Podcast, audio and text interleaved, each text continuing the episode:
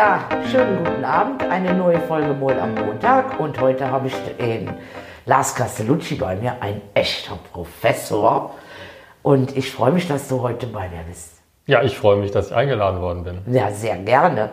Du gehörst nämlich auch zu den Menschen, wo ich echt froh bin, dass ich nach Berlin gekommen bin. Und nur weil ich dich kennengelernt habe. Was soll ich da jetzt sagen? Doch, ehrlich. Es wurde auch Zeit, dass du kommst, muss ich sagen. Ich war ja schon vier Jahre vor dir da. Da hast du echt gefehlt. Ja, danke schön. Ich bin ja jetzt da. Erzähl mal, du warst jetzt ähm, vor kurzem auf Lesbos. Mhm. Unschöne Dinge hast du da gesehen. Magst du erzählen? Ja, schwer das in Worte zu fassen. Also ich habe einfach irgendwann, also eigentlich war es sogar aus Hamburg unser Kollege Kasim Abaci, der gesagt hat, wollen wir da nicht einfach hin. Der ist der Integrationssprecher in Hamburg und Hamburg ist ja auch, auch das, also die Stadt bereit, Geflüchtete aufzunehmen, Ja. so wie jetzt sich auch alle sozialdemokratischen Regierungschefs gemeldet haben, gesagt haben, selbstverständlich, wenn Not ist, dann wollen wir was tun. Äh, und der konnte dann am Ende nicht und habe ich gesagt, jetzt, äh, egal, ich fahre da jetzt einfach hin. Ich habe da kein, keine Delegationsreise oder irgendwas gehabt und irgendwie niemand, der mir geholfen hat. Mein Büro, ich bin da ganz stolz. Ich sage es ihnen immer nie, nur immer, wenn ich äh, jemand anderen was erzähle. Die haben das alles organisiert, also Flüge und mit wem ich da alles sprechen kann. Ja. Die ganzen Kontakte sind ja wichtig und das hat echt dann den Vorteil, was aber dann eben das nicht Schöne ist, du kannst dir wirklich alles angucken. Du dappst nicht jemanden hinterher, der dir dann nur Ja. die Sachen zeigt, die man sehen soll.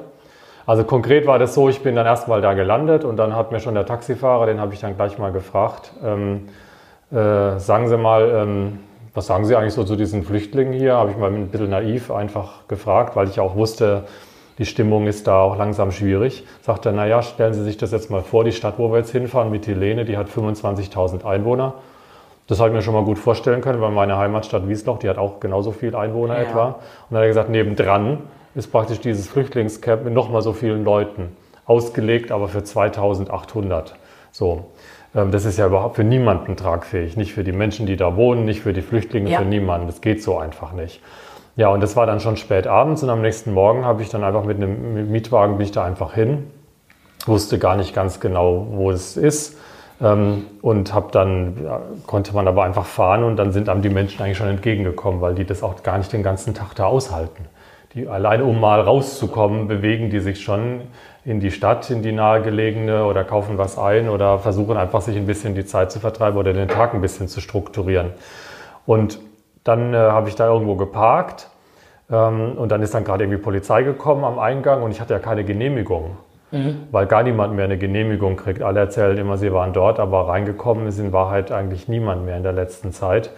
Und dann bin ich da, habe ich erstmal überlegt, stiefel ich da einfach durch und tue so, als hätte ich da irgendwie einen Auftrag. Und dann bin ich noch mal ein bisschen weitergelaufen, habe eine vom Roten Kreuz getroffen. Ja. Und die hat mir dann gesagt, ähm, passen Sie auf sich auf äh, wegen der Sicherheit, aber da oben ist ein Loch im Zaun. Und eigentlich, da geht sowieso jeder rein und raus. Und das habe ich, dann habe ich gedacht, was soll's. Also wenn ich Ja. jetzt da bin, dann will ich auch mir wirklich ein Bild machen. Und das habe ich dann gemacht. Und also man muss sich so vorstellen, ich bin also einmal um das ganze Ding rumgelaufen. Das wächst den Berg hoch, wild. Also beziehungsweise ein Acker ist gepachtet sogar von irgendeiner NGO, das anderes wird einfach so praktisch in Beschlag genommen. Zum Teil werden keine Matratzen, keine Zelte zur Verfügung gestellt. Ich habe Leute getroffen, die sich mit irgendwelchen Hölzern, die sie gefunden haben, versucht haben, irgendwelche Unterstände zu bauen. Ähm, Und am schlimmsten, da muss ich auch sagen, habe ich einen Moment gestockt, waren diese ganzen Kinder da. Ja. Also weil jetzt so viel von den unbekleideten Minderjährigen ist mir eigentlich völlig wurscht. Also ich finde, und äh, diese, die haben da einfach nichts zu suchen, Ja. finde ich, in dieser, Weißt in du- dieser Lage. Weißt du, dass ich das schon vor vier Monaten öffentlich gesagt habe? Holt mir die Kinder da raus. Ja. Da hat von den Grünen noch keiner dav- davon gesprochen. Aber äh, du musst dir das mal vorstellen, da laufen, ich weiß nicht, wie alt sind die Kinder. Da sind ja auch ganz kleine bei. Alle, alle Altersgruppen. Jetzt stell dir das mal vor, da läuft da so ein dreijähriges Kind alleine rum. Hunger, Durst und, und versteht die Welt nicht mehr. Also, Also zum Teil haben die gespielt mit Murmeln, also Clickerless sagt man bei uns. ja, Das hat mir immer meine Mutter erzählt, dass sie im Krieg nichts anderes hatten und dass sie dann nur mit nur Clickerless gespielt haben auf der Straße. Und daran habe ich dann plötzlich gedacht. Habe ich gedacht, sind wir jetzt wieder im Krieg, wo Kinder nichts anderes Ja. haben, als irgendwo im Matsch zu sein. Ja. Und So, und die waren auch mal fröhlich. Ich weiß gar nicht, ob ich das schlimmer fand, das zu sehen, dass Kinder halt Kinder sind und Ja. versuchen irgendwie das Beste daraus zu machen. Und dann guckt man aber zwischen so zwei Zelten, in denen, also die, die sitzen zum Teil nicht mal auf festem Untergrund, die sind einfach hingestellt. Das sind Sommerzelte zum Teil. Also wenn da, da hat es geschneit die Woche davor. Also ich bin an einem schönen Tag da gewesen, aber nachts ab, wenn es dunkel ist, ist da dunkel, es gibt keine Elektrizität, es gibt kein Licht, es gibt Übergriffe, das ist uns von allen bestätigt worden, das will man sich gar nicht ausmalen. Ich meine, das habe ich ja natürlich nicht gesehen. Ja, klar. Will, will ich mir auch gar nicht vorstellen. Und dann zwischen so Zelten sitzt dann auch irgendwo ein kleines Kind, man merkt so, wie es so in sich Ruhe versucht zu finden, also einfach so sich so innerlich abzuschotten. Das Ja. sind Bilder, die werde ich so schnell nicht Ja, vergessen. kann ich mir gut vorstellen. Mich hätte sie da auch nicht hinschicken dürfen. Also ich hätte das nicht, also ich habe schon vor vier Monaten gesagt, irgendwie, äh, wir müssen da jetzt was, wir machen ja jetzt auch was. ja. Und ähm, Weißt du, dass mich das manchmal ganz verrückt macht? Weil wenn du sagst, du hast vor vier Monaten schon gesagt, Ja. Boris Pistorius, unser niedersächsischer Innenminister, ist ja auch schon seit Monaten unterwegs, Ja. schreibt dem Seehofer Briefe, sagt, Ja. er ist bereit. ja, Der muss allerdings nach unseren Gesetzen dazu die Zustimmung erteilen, die Bundesregierung oder das Innenministerium. Das ist dann erstmal nicht erfolgt. Kann ich später auch noch erzählen, wenn es interessant ist, woran das liegt. Das ist jetzt auch nicht alles böswillig, warum man nicht hilft. Nein, nein, nein, nein, nein, Aber nein. dann habe ich überlegt, du fährst jetzt da runter und ich bin auch nicht der Erste, der da runtergefahren ist und anschließend passiert dann wieder nichts. Das, kann, das darf auf gar keinen Fall sein. mal, ich habe mir da echt schon vor vier Monaten Gedanken zugemacht. Ich habe gedacht, und wenn wir hier irgendwo ein SOS-Kinderdorf irgendwie, äh, weißt du, so, äh, das sind ja traumatisierte Kinder. Die kannst du ja nicht einfach in eine Turnhalle unterbringen. Satt, sauber, trocken, das geht nicht. Die, die, die, ich, äh, das sind ganz kleine Kinder. Da, da musst du dich engmaschig drum kümmern. Deshalb, ich, ich kann das nachvollziehen. Das muss alles vorbereitet sein und alles organisiert sein. Und äh, ich verstehe nicht, warum da die, die anderen Länder in Europa, ich, ich kann es nicht nachvollziehen. Ja, und jetzt kommt aber ja der Punkt. Weißt du, also was ich glaube, du bist da jetzt sofort emotional. Ja, Und das sind doch die Menschen in Deutschland insgesamt dann auch. Wenn, wenn sie wissen, Kinder leben unter solchen Ja. Bedingungen in Europa, Ja. dass, man, dass man da, wo dann Not ist, dann hilft. Da mache ich mir offen gestanden gar keine Nein, Sorgen. aber weißt du, es ist, ja. mir ist jetzt schon äh, vorgeworfen worden, wir würden das ja nur nicht machen, weil wir Angst vor der AfD hätten, dass die dann wieder Oberwasser bekommen. Also, Also es, wir haben uns dafür eingesetzt, dass wir das als Deutschland nicht alleine machen. Ja. Und, ne, und das ist jetzt das, was die ganze Zeit auch schon so ein bisschen im Raum schwebt. Ähm, und das finde ich eigentlich richtig, oder das finde ich richtig, wenn ich das mal erklären kann. ja wir bitte. haben du bist ja da der, der Fachmann. Ja, aber es ist gar nicht so leicht, deswegen ist auch mal gut, ein bisschen Zeit zu haben, sowas auch mal sagen zu können. Die, die Situation ist ja, dass wir 2015 erlebt haben. Die Probleme sind alle viel älter, nur da hat es uns endlich erreicht und dann haben wir begriffen, auch dass wir Verantwortung haben, zum Teil, dass wir auch Dinge machen, die die äh, Lage da in der Welt nicht äh, unbedingt verbessern, also dass wir Verantwortung übernehmen müssen. Und dann ist ja Europa immer mehr auseinandergelaufen. Ja. Und wir haben immer weiter behauptet, wir brauchen aber eine solidarische Lösung aller Staaten in Europa, was ja richtig ist. Aber wenn man es nicht erreicht, fragen einem die Leute auf der Straße dann natürlich auch irgendwann mal, sag mal, das erzählst du uns jetzt seit Jahren, es passiert Ja. aber gar nichts, kann ja wohl Ja. so nicht bleiben. Und dann haben wir uns dazu entschieden zu sagen, okay, wir respektieren jetzt mal, dass nicht alle Staaten mitmachen. Ähm, das finden wir nicht schön. Ähm, das wünschen wir uns anders. Wir werben auch weiter dafür, aber wir können nicht warten, bis alle Ja sagen, Geflüchtete aufzunehmen. Also Ja. arbeiten wir mit Leuten, die bereit sind, etwas zu machen. Und unterm Strich müssen wir halt gucken, dass es dann, sagen wir mal, einen finanziellen Ausgleich gibt für die, die was machen oder dass eben dann das europäisch finanziert wird oder so, dass es gerecht am Ende und solidarisch zugeht. Aber dass man nicht von jedem verlangt, Geflüchtete aufzunehmen. Und dann bin ich nach Athen gefahren ich habe in der Woche davor, musste ich im Bundestag reden. Habe ich erstmal gesagt, ja, wir helfen jetzt erstmal mit humanitärer Hilfe. Danach habe ich erfahren, dass die noch in Athen im Hafen lagert. Weißt du, da wirst du verrückt. Du Ja. stellst dich vor praktisch die Bevölkerung hin und sagst, eine, eine fürchterliche Lage, wir müssen was tun, wir tun auch schon was. Aber wir brauchen auch europäische Unterstützung noch dabei, damit wir in Europa nicht immer weiter auseinanderlaufen, sondern dass wir ein paar wenigstens gemeinsam vorangehen. Äh. Und dann erfahre ich in der Woche danach, diese humanitäre Hilfe kommt gar nicht an. Das war wirklich wie ein Schlag in den Nacken. Das, Warum lag die denn in Athen? äh, Lag das denn? Warum ist das nicht weitergeleitet Ja, das, sind, das ist eine gute Frage, kann ich dir nicht beantworten. Die griechische Regierung, die äh, sagt gar nicht, dass das, die sagt jetzt, das ist gar nicht dafür gedacht gewesen, dahin zu bringen, sondern damit wollen sie praktisch die neuen Lager, die sie bauen wollen, ausstatten. Aber unsere Regierung hat uns als Parlamentariern auch in Deutschland gesagt, die sind für die Menschen in Not da jetzt auf Lesbos. Richtig, So, das richtig. geht so nicht. Also humanitäre Hilfe, die muss auch da ankommen, wo Ja. sie gebraucht wird. Und dann sagt mir aber der UNHCR und hat mir dann habe ich gedacht, jetzt sagt er mir das nur mündlich, warum hat er das mir nicht aufgeschrieben? Und das hat er mir dann ein paar Tage später aber geschickt. Schickt er mir anderthalb Seiten.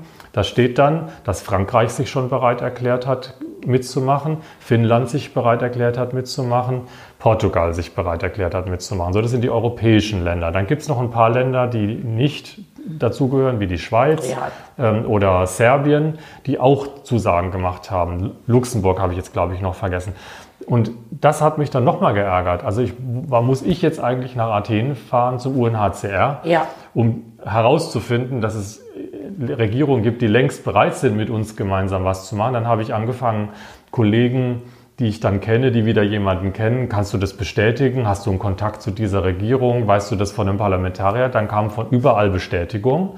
Dann habe ich das sofort dem Innenminister geschrieben, dann habe ich das sofort allen, die das sonst irgendwie zur Kenntnis brauchen, zur Kenntnis geschickt. Immer wieder ist das jetzt auch in Zweifel gezogen worden. Heute wieder die CDU-Vorsitzende, die sagt, das wird jetzt geprüft oder so irgendwas. Das, das gibt es schwarz auf weiß. Und ich verlange auch von unserer Regierung, also ich meine, an der SPD hängt es nicht. Ich Ja, wollte gerade so, sagen, ne? also da vertraue ich unseren Ministern, Ja. äh, vertraue ich da echt. Na äh, klar. Und da verlange ich aber auch, dass da jetzt nicht, sagen wir mal, auf was für ein Silbertablett wollen Sie denn jetzt das präsentiert bekommen? Wir sollen bitte Ja, aber warum arbeiten. streuen die sich so?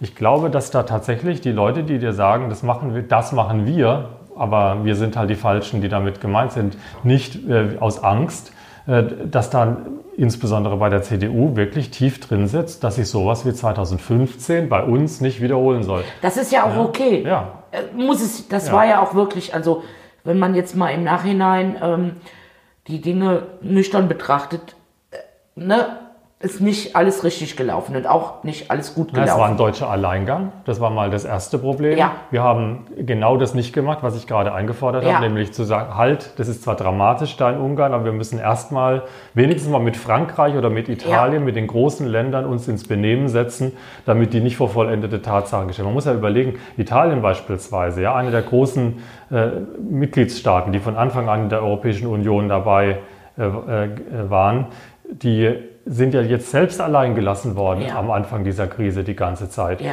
Und dann fängt Deutschland plötzlich an, hier irgendwas zu machen, ohne wenigstens mal die Partner mit ins Boot zu holen. Das ist mal auf jeden Fall ein Problem gewesen. Und natürlich sind sehr viele sehr schnell gekommen und wir konnten zu keinem Zeitpunkt der Bevölkerung sagen, wir wissen, wer da kommt. Das ist so, dass das Unruhe macht, Ja. ist ja auch klar. Und daraus haben wir aber ja eine ganze Menge gelernt und Ja. wollen natürlich nicht, dass sowas wieder vorkommt.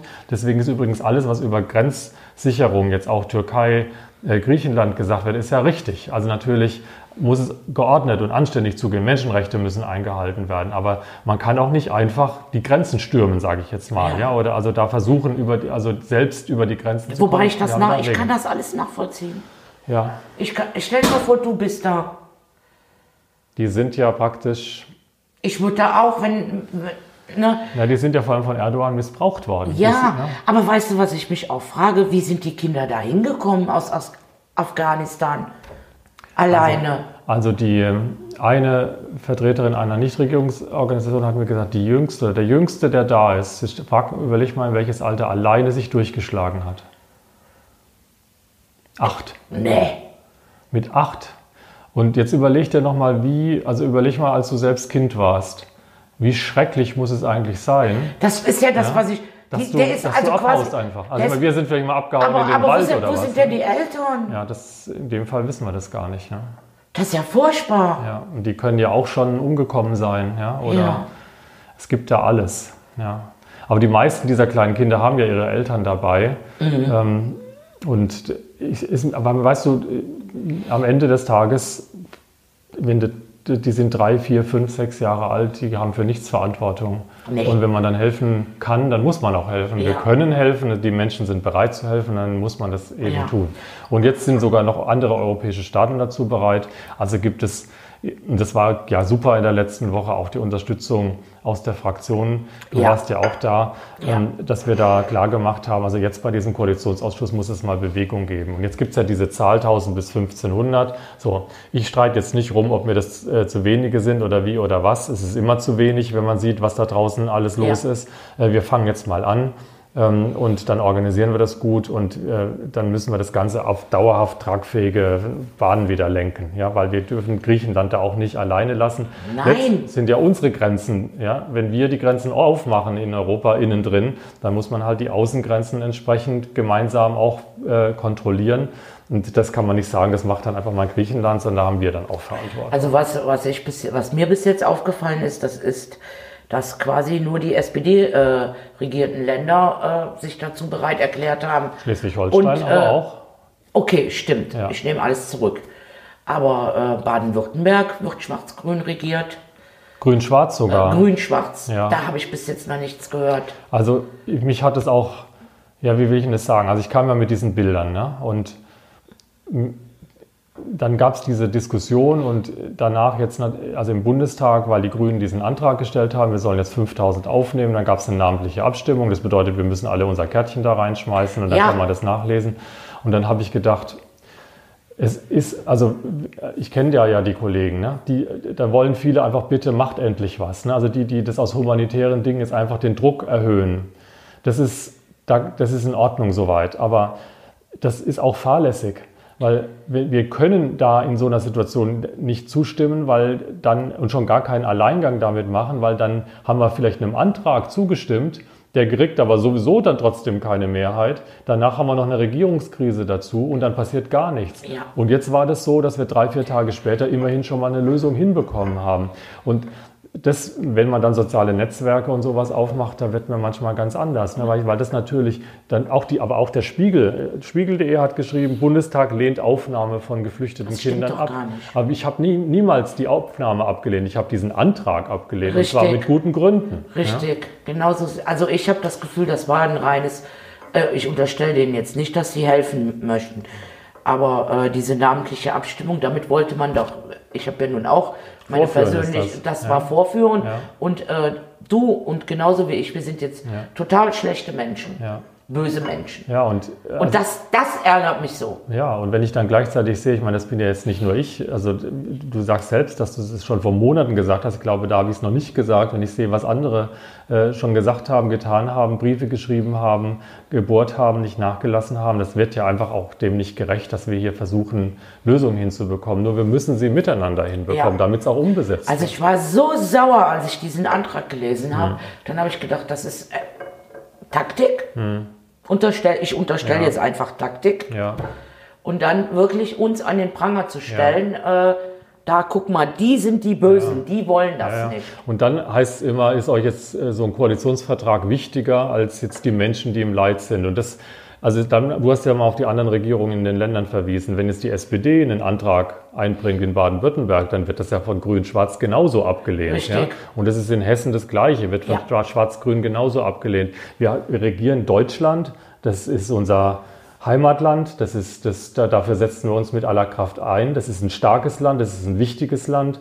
Das kann, da kann nicht jeder machen, was er will. Ja. Und deswegen geht man in eine Regierung und dann muss man einen Vertrag darüber schließen, damit man auch eine verlässliche Basis hat. Und dafür werbe ich auch. Also das hat, das hat nichts damit zu tun, dass man dann ähm, da zugucken will, sondern im Gegenteil, wir arbeiten ja dafür in Ja. der Zeit. Ne? Also ja, da muss man sich, finde ich, auch viel anhören und manchmal lesen, was, wo man sich sehr, sehr missverstanden Ja, fühlt. Ne? das, das Ja, hat mir jetzt wieder, wieder äh, echt. Äh, Es treibt auch die auseinander, die eigentlich was Positives bewegen Genau wollen. das ne? ist es. Genau dann, Mhm. das ist es. Weißt du, das, das ist ja in, in, mittlerweile in vielen Bereichen so. Sei es beim Klima, Mhm. sei es beim Umweltschutz. Es gibt nur noch gut und böse, richtig und falsch. Und genauso ist es jetzt äh, in der Situation, die jetzt halt in Griechenland ist. Es gibt nur noch böse, Ja. richtig, falsch, Ja. gut, nicht gut. Ja. Und dabei ist das doch, die wissen Ja. doch auch, die Grünen, dass das viel, viel komplizierter ist. Na klar. Nehmen Ja. wir mal das an der Grenze da. Du hast nämlich ja gerade gesagt, du verstehst die, ich verstehe die auch. Hast ja im Fernsehen sehen können, wie die Busse dahin gefahren worden sind. Das Ja, heißt, aber da, das ist ja, das ist eine, ja, der Erdogan hat die als Spielmasse, als Ja, richtig. Druckpotenzial Richtig. missbraucht, hat immer von 200.000 gesprochen, dabei waren das vielleicht 10.000, 13.000 Menschen, die dann da Ja. an der Grenze waren. Und die in ihrer Verzweiflung, denen man was vorgemacht hat, die verhalten sich jetzt so, wie man sich aber natürlich auch nicht verhalten darf. Ja. Ja. Und jetzt, jetzt finde ich, da muss es auch Ordnung geben. Und wenn wir jetzt, und deswegen meine ich mal, weil du ja vorhin richtigerweise auch gesagt hast, wir müssen natürlich dafür sorgen, dass es ordentlich zugeht und nicht chaotisch, wie wir es schon mal erlebt haben. Jetzt können wir natürlich nicht sagen, so, Erdogan behauptet ja, die Grenze ist auf. Aber ich meine, wenn wir jetzt hier ein Fenster aufmachen, dann ist das Fenster auf. Aber wenn einer eine Grenze aufmacht, gibt es immer noch den anderen, der dahinter ist. Die Ja. Grenze ist ja nicht auf, wenn einer sagt, ich Ja. öffne sie mal. Also die Richtig. Grenze ist weiterhin einfach da. Und an den Grenzen muss es dann halt natürlich ordentlich zugehen. Was natürlich hat, man muss dann auch einen Antrag auf Asyl stellen können, wenn man das möchte. Also wenn man sich als Verfolgter ausgibt und sagt, ähm, ich habe hier ein Anrecht und ich stelle diesen Antrag. Diese Verfahren müssen an den Grenzen legal auch möglich sein. Aber wir können jetzt natürlich auch nicht sagen, so, okay, wir richten jetzt hier mal eine Stelle ein und laden dreieinhalb Millionen Geflüchtete in der Türkei ein, jetzt sich da registrieren zu lassen und so zu tun, als ob wir jetzt das organisieren würden, dass die alle nach Europa kommen. Das tun wir ja nicht und das macht auch keinen Sinn, weil es ist ja auch richtig, dass Geflüchtete dort und, äh, unterstützt werden, wo sie sich befinden und nicht, dass man nicht die Bedingungen so schlecht macht, dort, wo sie hingegangen sind, dass sie immer wieder gezwungen sind, weiterzugehen. Deswegen ist es, also ich plädiere absolut dafür, dass man jetzt in der Türkei, nicht der Türkei, aber in der Türkei nochmal Mittel zur Verfügung Ja. stellt, Ja. damit also was da zum Beispiel gut gemacht wird, also ist ja bei uns auch so, Asylbewerberleistungsgesetz, wer zu uns kommt, der kriegt natürlich ein kleines Taschengeld, Ja. ähm, damit er seine Dinge zum alltäglichen Leben äh, eben finanzieren kann. Und das wird in der Türkei unter anderem mit diesen Mitteln ausgezahlt, direkt an die Geflüchteten. Es wird übrigens sogar in Bar gemacht damit die Gelder auch wirklich konkret vor Ort ausgegeben werden. Aha. Und die örtliche Wirtschaft und die, der Einzelhandel und so weiter, die profitieren da sogar davon. Das ist nicht nur was, was den Geflüchteten zugutekommt, sondern es kommt dann doch der türkischen Bevölkerung zugute. Und deswegen glaube ich, dieser Erdogan hat sogar Int- also der benutzt diese Geflüchteten leider wirklich nur. Ähm, der hat auch nicht ein Interesse, dass die alle das Land verlassen, sondern er, er will dieses Druckmittel ja behalten und es auch nutzen, um an weitere Gelder für seine schwächelnde Wirtschaft heranzukommen. Das ist aberwitzig, das, da kann man sich auch nur dagegen empören, aber es darf uns halt auch nicht verhindern, dass wir den Menschen dann trotzdem helfen. Ja. Aber wann meinst du, ist das in Syrien mal endlich? Pah, zehn Jahre, wer hätte das gedacht? Ne? Dass das, Überleg mal und dann überleg mal, wie das angefangen hat. Ne? also ich bin kein Außenpolitiker. Ähm, mich macht es äh, fassungslos, wie so ein Land letztlich gekapert wird von anderen Mächten drumherum und die plötzlich Russland, die Nachbarländer, die Türkei, wie die dann versuchen, da ihr eigenes äh, Terrain dann letztlich zu gewinnen. Das, äh, und das mit diesem und damit dieses Leiter letztlich Ja, verursachen. In, in, Libyen ist es ganz ähnlich. Richtig. Also ich, ich bin ja der Sprecher für Migration und ich sage deswegen immer, wir, wir müssen uns letztlich dafür vorbereiten, dass es immer wieder schreckliche Situationen geben kann. Wir arbeiten dafür, Fluchtursachenbekämpfung, Diplomatie, alles, dass es verhindert wird, dass man es dann eindämmen kann, dass man zu Lösungen kommt. Aber ich kann mir den Planeten leider auch nicht so vorstellen, als ob nirgendwo mehr ein Vulkan ausbricht, ein Diktator seine Leute unterdrückt oder irgendwas Schlimmes passiert. Es wird passieren. Und deswegen müssen wir zu Regelungen kommen, in der Internet, nicht nur Deutschland natürlich, ähm, sondern in der internationalen Gemeinschaft, um, wenn dann sowas auftritt, dass wir dann schnell handeln können. Ein Beispiel ist zum Beispiel das Welternährungsprogramm. Das war 2015 so. Da haben die dann Alarm geschlagen und gesagt, wir können jetzt die Leute nicht mehr ernähren in diesen Flüchtlingscamps rund um Syrien. Ja, sorry, dann braucht sich doch keiner wundern, wenn die Leute sagen, nee, hier habe ich ja auch keine Perspektive, Ja, da klar. muss ich weiter. Ja, klar. Und diese, die- diese, ob es jetzt der UNHCR ist, also das ist das Flüchtlingswerk der Vereinten Nationen oder eben dieses Welternährungsprogramm, die sind alle von Spenden abhängig. Jetzt stell dir mal das vor.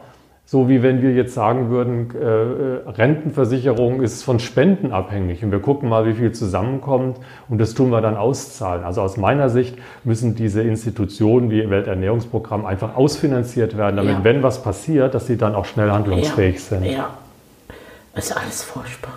So furchtbar alles. Aber jetzt erzähl mir mal, wo bist du Professor drin?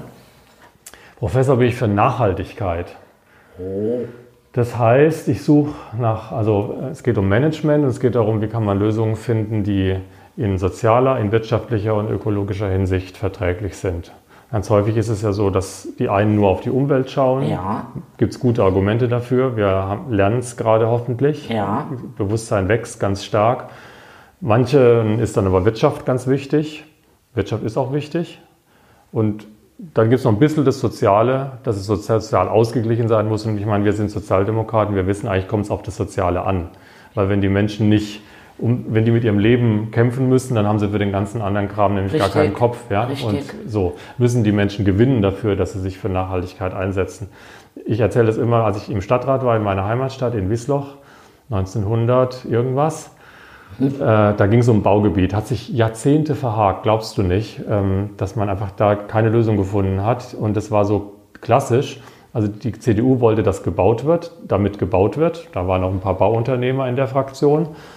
Nicht, dass die persönlichen Vorteile haben, aber es war einfach so deren DNA, neue Einwohner, neues Geld, größere Stadt, besser wie kleinere Stadt, zack.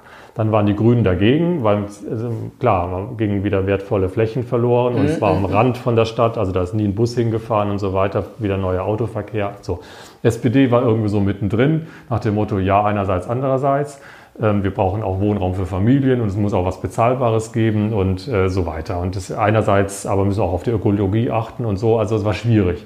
Und dann gab es 1992 einen Gipfel in äh, Rio de Janeiro und äh, auch von den Vereinten Nationen, der ging um Nachhaltigkeit und da gab es ein Kapitel, das hat sich an die Städte und Gemeinden gewendet und gesagt, lokale Agenda 21, versucht mal vor Ort nicht nur, dass wir auf der globalen Ebene die ganzen Lösungen erfinden müssen, das muss man dann auch, aber jemand muss es ja auch machen. Ja. Und das geht am besten konkret vor Ort. Und dann sind diese lokalen Agenda 21 Prozesse an ganz vielen Stellen in Deutschland entstanden. Und das war so mit der Anfang, wo ich auch politisch aktiv wurde.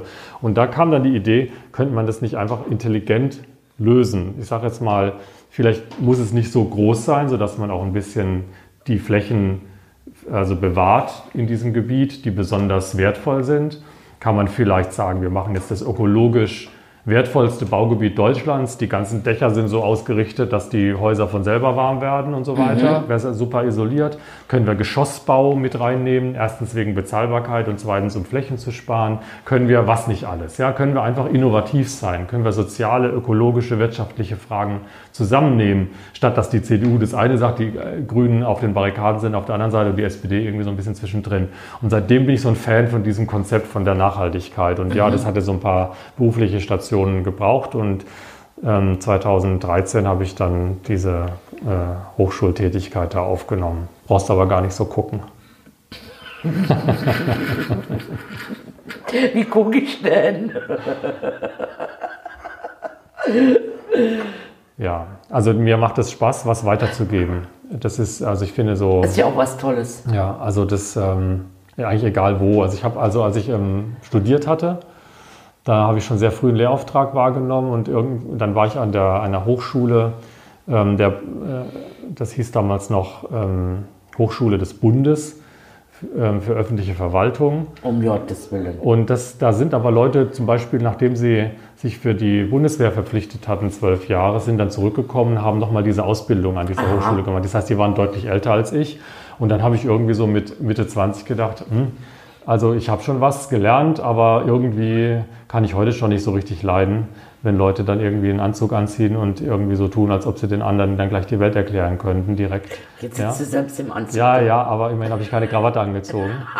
Hast ich, du Glück gehabt. aber sonst ziehe ich auch keine Krawatten an, obwohl man heutzutage schon keine Krawatten mehr anzieht. Nee, aber ich meine, so Lebenserfahrung gehört halt einfach dazu. Ja, finde ich auch. Und wichtig ist, wenn du dann natürlich Leute mit Lebenserfahrung vor dir sitzen hast in diesen Kursen. Ich meine, die haben schon zwölf Jahre gedient, die haben zum Teil schon davor was anderes gearbeitet gehabt.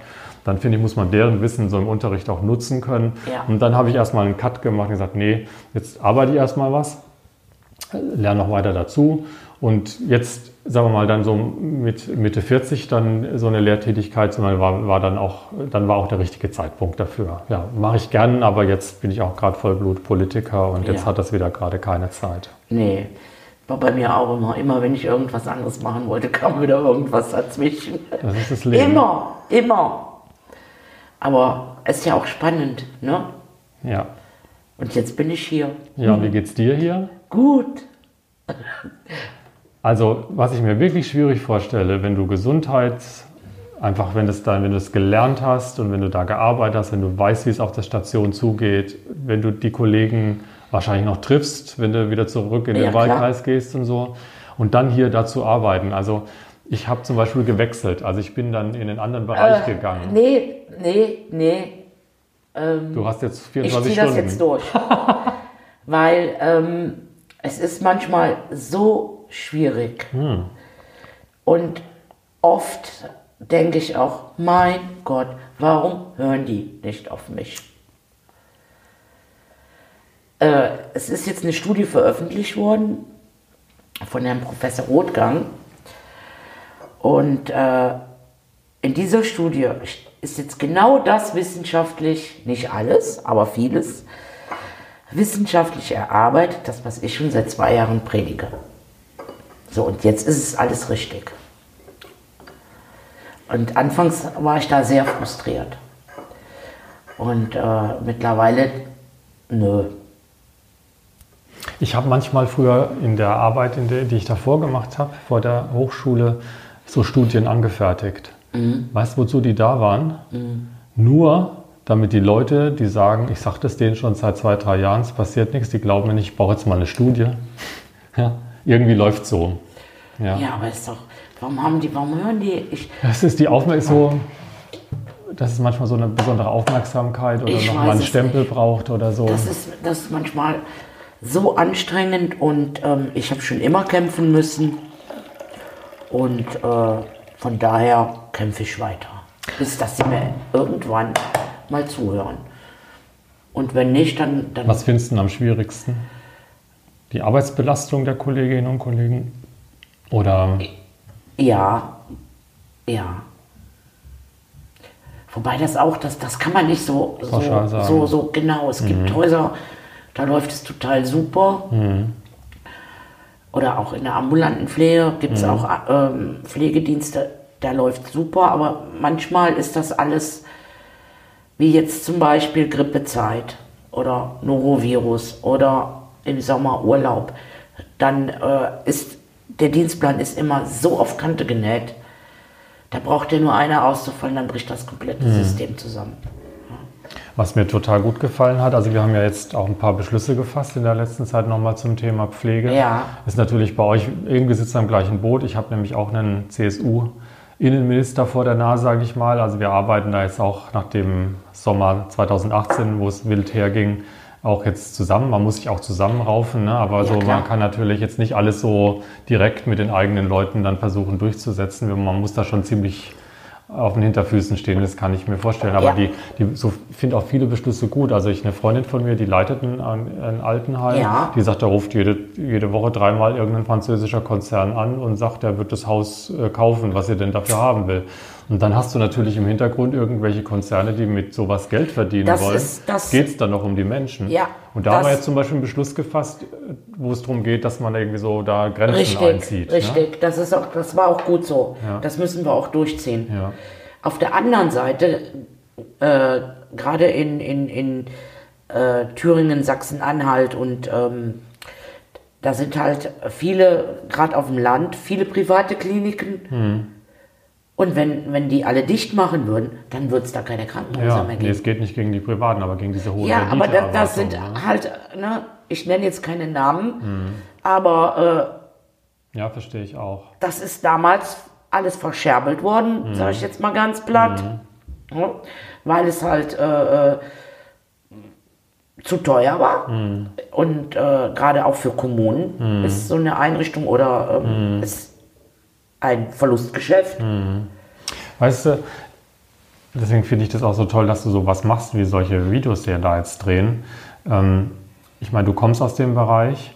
die Leute, du hast da ein hohes Vertrauen, die Leute wissen, dass du Bescheid weißt. Genau. Ähm, und, gleich, und wenn du ihnen dann erklärst, vor welchen Widerständen du auch stehst, aber auch mal sagen kannst, na gut, das kann man kritisieren, aber ich finde es ja heute so vor. Ich kann nur mit dem arbeiten, was jetzt heute da ist. Ich kann, Richtig. ja, manche, viele im, in Gesprächen sagen dir, ja, das hättet ihr damals anders machen müssen und das. Und dann, ja, gut, du bist seit Ja. 2017 Bundestagsabgeordnet, du kannst nur jetzt loslegen. Ja, Genau. So.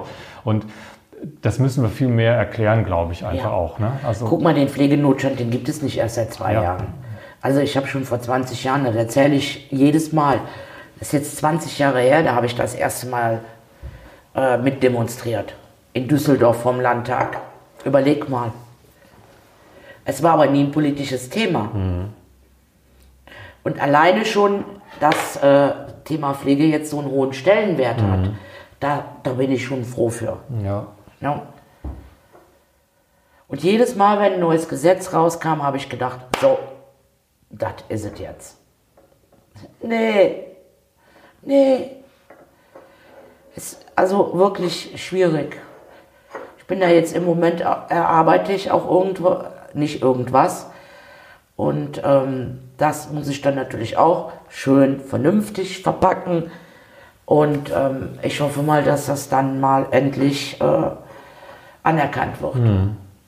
Sag mal, stationär als eine, ambulante Dienste und unglaublich viele Menschen zerreißen sich ja zwischen allem Möglichen, weil sie es versuchen, privat daheim selbst irgendwie noch hinzubekommen, solange Ja, es das, irgendwie das geht. ist der ne? größte, äh, das, Und wie würdest du sagen, wir haben für alle drei Bereiche gleich viel getan in der letzten Zeit? Ich glaube, wir haben ja ein bisschen bei der stationären Sache haben wir ein bisschen nachgelegt die genau. letzten Jahre. Ne? Also, Da- nee, Moment. Wir haben, an, also es äh, war ja immer ambulant vor stationär. Mhm. So. Und meines Erachtens, die stationäre Pflege, die ist vernachlässigt worden. okay. in den letzten Jahren. Mhm. Aber das kannst du auch so pauschal nicht sagen. Mhm. Wie zum Beispiel im Moment äh, die ambulante Pflege. Da muss auch viel mehr, das muss viel, viel einfacher alles werden. Und viele Menschen wissen überhaupt nicht, was, was steht mir eigentlich zu. Mit diesen Budgets, die es da gibt. Zum Beispiel. Ne? Und das ist ja dann auch noch dann vom Bundesland zu Bundesland verschieden. Das ist auch ein Problem. Also ich weiß bei mir zum Beispiel in der Städteregion, wir haben eine ganz tolle Pflegeberatung. Äh, wir sind mit untereinander super vernetzt. Und ähm, das gibt es aber nicht überall. Und das ist auch ein Problem. Kurzzeitpflegeplätze, eine Katastrophe. Und äh, vor gewissen, ist noch gar nicht so lange her, dann sind die Kurzzeitpflegeplätze, die sind dann gestrichen worden oder geschlossen worden, weil da bringt kein Geld rein. So, und jetzt werden sie händeringend gesucht. Ja.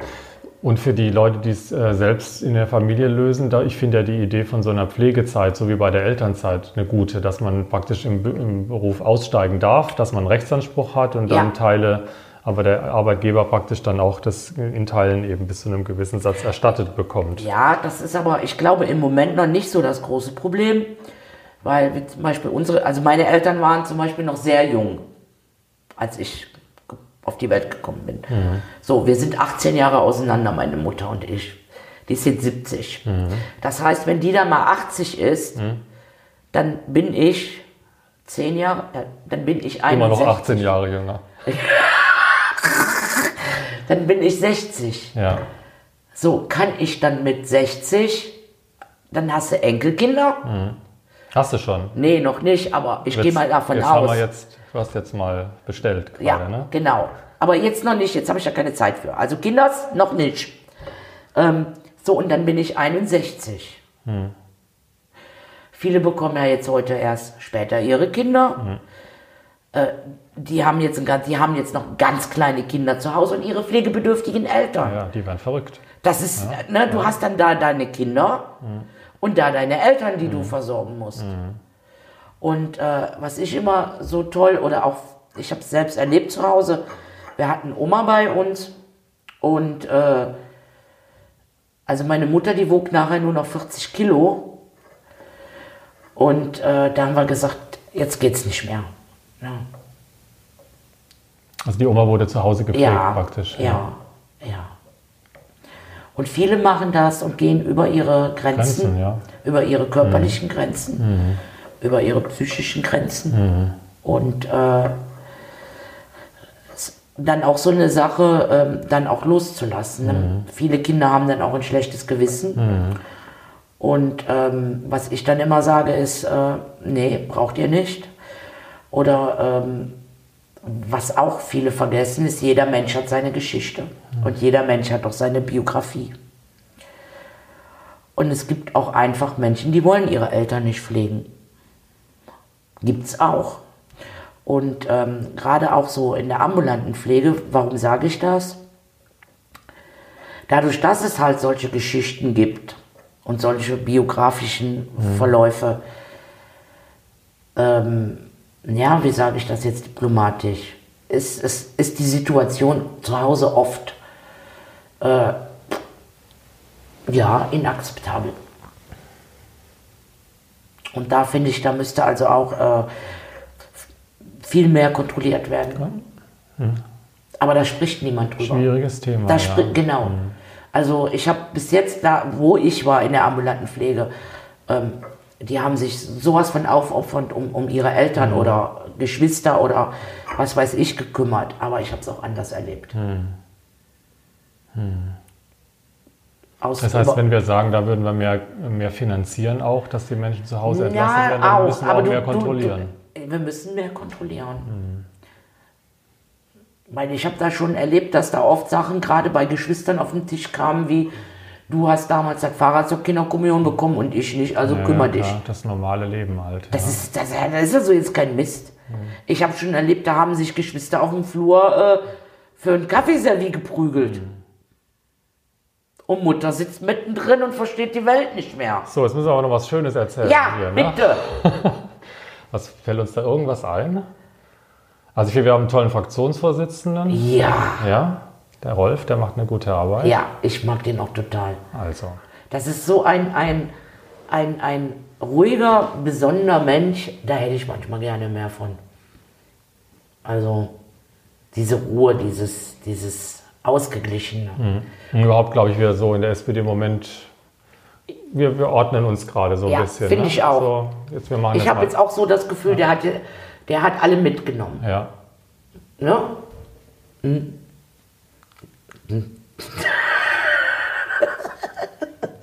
Wir sitzen beide in der ersten Reihe. Ja, klar, ich will ja alle im Blick haben. Aber die hinten, die sehen manchmal noch viel mehr, ne? was wir gar nicht alles mitkriegen. Das stimmt. Das stimmt. Ach, das reicht mir, was ich sehe. Hm. Ist halt nur blöd, weil ich manchmal laute Zwischenbemerkungen mache. Ja, das freut uns aber alle. Ja, aber mir, Manchmal muss man ein bisschen was auflockern. ja, aber ähm, ich merke da nicht, wie laut das war. Ja, morgen ist wieder soweit. Ne? Ja, Fraktionssitzung, 150 Leute im Saal, das finde ich schon eine Herausforderung, dass das dann gut zugeht. Ne? Ja. Also es ist auch keine einfache Aufgabe. Auch, das muss man den, also ich treffe ja viele Menschen, die sagen, oh, Politik ist nichts für mich. Mhm. Ja? Ähm, das mag ja auch sein, ne? aber gleichzeitig, also manchmal habe ich so das Gefühl, die trauen uns irgendwie alles und nichts zu. Ja? Also viel, Schlechtes und wenig Gutes Ja, und so weiter. Aber ja. wir müssen, glaube ich, viel mehr darüber reden, was wir eigentlich machen überhaupt so den ganzen Tag und wie das ja. geht. Und du, und du glaubst gar nicht, ich habe mal, ich war ähm, einkaufen und dann habe ich eine alte Bekannte getroffen. Dann sagt die, wie, du gehst selbst einkaufen? Ich sag, ja, mein Koch hat heute frei. Ja, genau. Dein Fahrer wartet draußen, ne? Da guckt die mich an. Echt? Ich gedacht, "Oh, was hast du jetzt da gesagt? Die, die glaubt das. Ja. Dann habe ich gesagt, nee, nee, nee, alles gut. Sag ich das? Ich wollte dich nur ein bisschen veräppeln. Aber die hat mir das echt. Äh, da hab ich, sag ich, wie, hast du mir, hättest du mir das jetzt echt geglaubt? Ja, wo ist denn dein Fahrer? Sag ich, ich habe keinen Fahrer. Ja, das geht mir genauso. Oder wenn ich, ähm, das heißt, mein Vater mich abgeholt nach einer Veranstaltung, da hat mich auch einer gefragt, wo ist denn dein, dein Fahrer? Ich sag, da kommt er. Da kam mein Vater mit seinem alten Gens an und hat mich abgeholt. Ja. Ja, vielleicht sollte man, aber ich glaube, manch einer will es auch gar nicht äh, verstehen und ich weiß nicht. Da äh, ist das so, wie es ist und die kannst du auch nicht überzeugen oder erklären. Also das habe ich mir äh, wirklich abgewöhnt in den letzten zwei Jahren. Wenn jemand nicht diskutieren will oder nicht zuhören will, dann ist das eben so. Das habe ich früher nicht so, so leicht aufgegeben, aber nö. Was machst du am Wahlkreis am liebsten? Hast du da so eine Veranstaltung, die du regelmäßig Alles. machst? Oder du machst alles am liebsten? Alles am liebsten. Menschen treffen. Ja, Ja, ist ja Ja. unser Job. Ne? genau. Genau. Und dann lernst du schon mal nette Menschen kennen, komische Menschen. Und ähm, vor allen Dingen, anfangs ist mir aufgefallen, ich habe ja nun neun Städte. Und da ist unter anderem ja auch die Eifel bei. Und ähm, wie unterschiedlich, klar war ich schon mal in jeder Stadt, ne? ich komme ja nun von da. Aber wenn man sich da intensiver mit beschäftigt, ne, wie die Eigenarten total unterschiedlich, obwohl wir alle nur zehn Kilometer auseinander sind. Das wäre schon super interessant. Wir sprechen auch alle einen anderen Dialekt. Mach mal. Nee, verstehst du ja nicht. Also sagen wir mal, der Alsdorfer spricht wieder anders wie der Stolberger. Und wir sind wirklich alle eng miteinander verbunden. Ne? Du hörst direkt, ob einer aus Stolberg kommt, aus Eschweiler oder aus Alsdorf. Oder Herzogenrath. Herzogenrath ist eine Grenzstadt, direkt an der holländischen äh, Grenze, also früher. Da war auch ein Mäuerchen. Ne, Kerkrade und Herzogenrath. Wahnsinn, ne? Bin ich mit groß geworden. Und wie lange bist du unterwegs, wenn du von hier nach Hause willst? Äh, kommt drauf an. Wenn ich mit dem Zug unterwegs bin, fünf Stunden. Ja, das ist vergleichbar. Fünf, sechs, kommt drauf an, Ja. wenn, wenn der Zug dann fährt. Ja. Und wenn ich direkt den Anschluss in Köln bekomme, dann bin ich fünfeinhalb, sechs Stunden unterwegs. Und wenn ich fliege, ja, kommt auch drauf an. Deshalb, ich gucke immer, wie ich hier wegkomme. Also, was ich nicht möchte, ist, wenn ich Freitagabend erst hier um 19 Uhr rauskomme, das passiert schon mal, Ja, klar. äh, dann fährt der letzte Zug um, weiß ich jetzt gar nicht mehr genau, wann bin ich da mal gefahren? So, und ich möchte dann nicht nachts äh, dann da irgendwie in Köln ankommen. Also so eine Sitzungswoche ist halt einfach auch brutal anstrengend. Ne? Ja, Ja. Also dann da noch stundenlang irgendwo rumsitzen, muss man den Leuten irgendwie auch sagen. Also irgendwie, wir müssen ja unsere Arbeit machen können. Wir, müssen irgendwie Wir sitzen doch sein. nur. Ja. wobei ich das früher auch mal gesagt habe. Mein Bruder ist Verwaltungsfachangestellter und wenn der dann aus dem Büro kam, konnte ich dann auch nicht verstehen, wenn der sagte, boah, ich, bin platt.